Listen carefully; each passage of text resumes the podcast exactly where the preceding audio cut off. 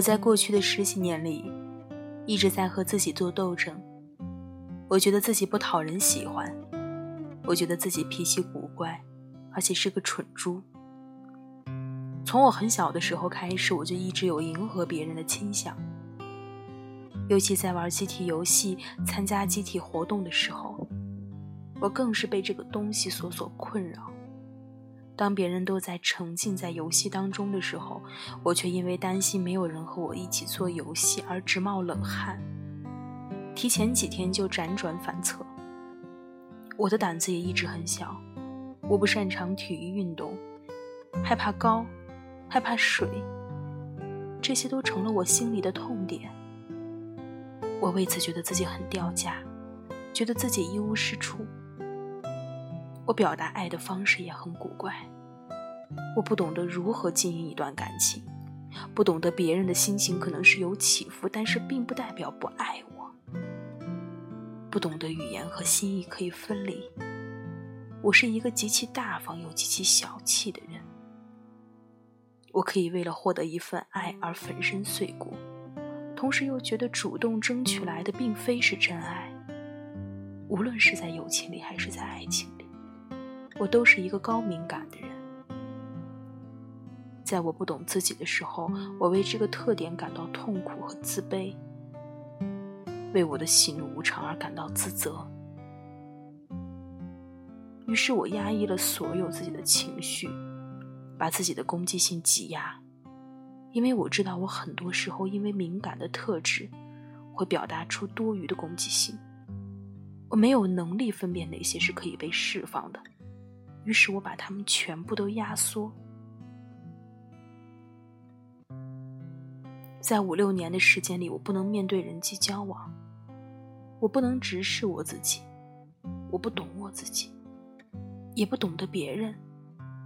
现实给我的结局就是我所珍视的人一个一个的离我而去，因为我给他们带来了情绪上的负担和麻烦。我不断的反思，不断的退缩和恐惧。然而，你要知道，情绪可以被压制，但是不可能消失。它们使我变得更加的古怪。我不知道这些痛苦的根源是什么，反而我采用了一种适得其反的方式。二零一八年的时候，我抑郁了。我的抑郁体质一直都存在。医院给出的诊断证明，我高三曾经过一次抑郁。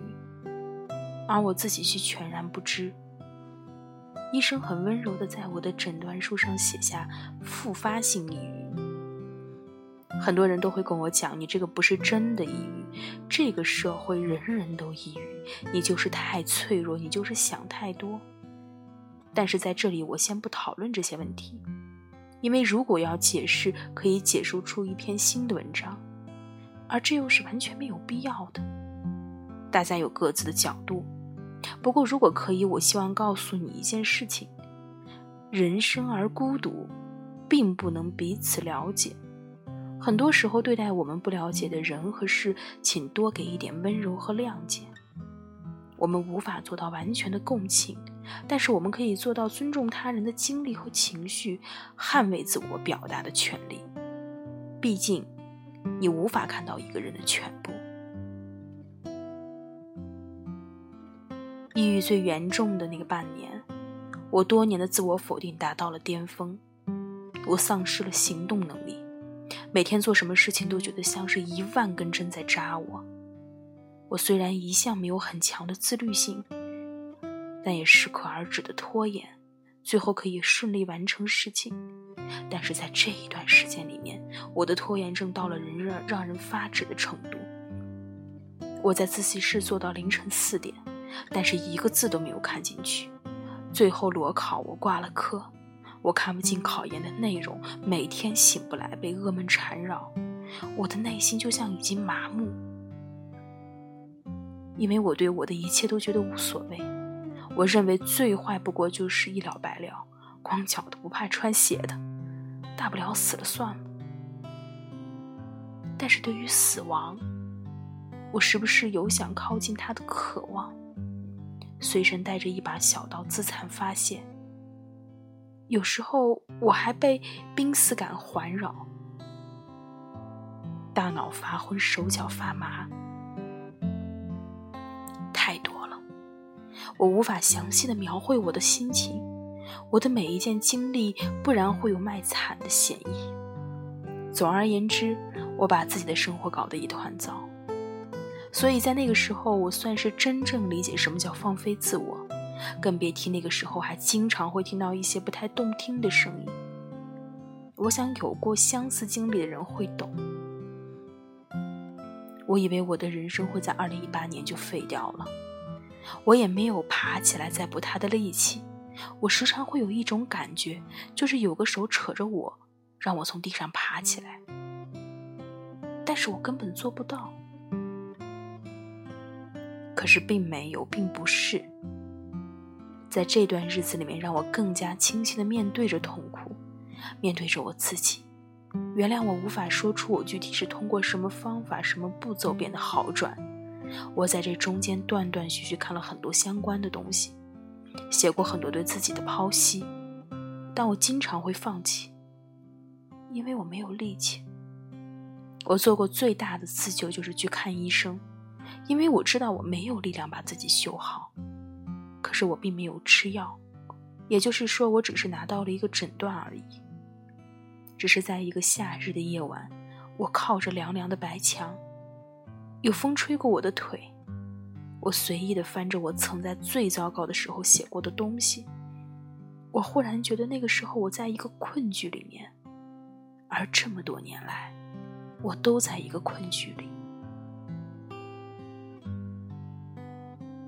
不，你要相信我，这绝不是什么灵光一闪、大彻大悟，因为我觉得还时不时会感到那种情绪的召唤，我依然感受得到是什么让我替代了自我。可是那些不断告诉我自己却没有相信的话，现在我心里面也逐渐的变得自然。比如说，从前我告诉自己你是值得被爱的，这句话却让我会觉得羞耻。我的脑海中反复的浮现出我曾经做过的大大小小的错事我甚至羞愧的痛哭流涕，然后掉进情绪大坑。现在我仍然需要刻意的提醒自己。可是，只需要轻轻的提醒一句，我开始相信，不再撕扯自己了。我开始觉得，我从前很多的举动都是不可思议的，太过病态的。我仿佛感觉我脑子里有许多死扣和纽扣，我正逐渐的拆解、破解自己，并与自己拥抱。我想，我之所以会感觉到改变，有两个至关重要的因素。首先，我开始了解我自己，这绝对不是一句心灵鸡汤般的空话。我懂得分析每一件事情，而不是模糊的给自己不好的定义。我懂得寻找行为背后的原因和来源，而不是只跟自己讲对错。我记录了我的情绪。我要听到我被压抑的所有。第二，改变发生在认知的提升。去年虽然过得很糟糕，但是在准备考研的期间，也多多少少读到了之前觉得枯燥的好书。我见了更多的人，打破了僵化的是非观，这两点是相辅相成的。如果只是要自我分析，还是在自己的怪圈里面打转。我可能还是停不下来，因为有很多好的东西是无法被吸纳的。一个人如果从根本上怀疑自己存在的价值，质疑自己的意义，他便会丧失行动力而瘫痪。而一个自我了解和接纳的人，自然有探索世界和提升自我的热情。很多事情的根源是很难找到的，因为他们埋在了表面之下，并且。光凭一个人之力，在一个毫无出口的路上，去扭转最开始被灌输的认知，去反驳周围的环境，是一件极其困难的事。这无疑对一个人想举起他自己一样困难。我太庆幸了，因为我在二十二岁的时候就打开了新的门。我仿佛和从前的人、从前的自己挥手割裂。当然，我不会抛弃他，是我忽略他太久了。曾经的我情绪很多变，其实没有难懂的情绪，有的只是忽略造成的恶果。我要求自己温柔，但是我做不到。如今我却惊奇地发现，当我温柔地接住了我自己，我自然也会被他人评判。而从泥泞中走过，我拥有了更多的包容力。现在我仍然会自我怀疑、折磨，我仍然会自卑到回避，但我已经不会被控制。我曾被折磨到丧失了写东西的能力，我没有爱好，没有奔头。可是现在，我主动去写下很多，像是一个复健的过程，生涩又充满希望。我有了探索世界的热情，我发自内心的向往这个好玩的人间，这就足够了。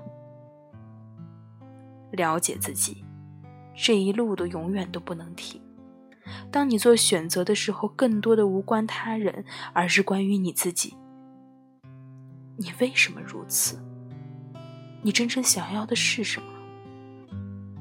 因为带过更重的枷锁，我收获了更纯粹的自由。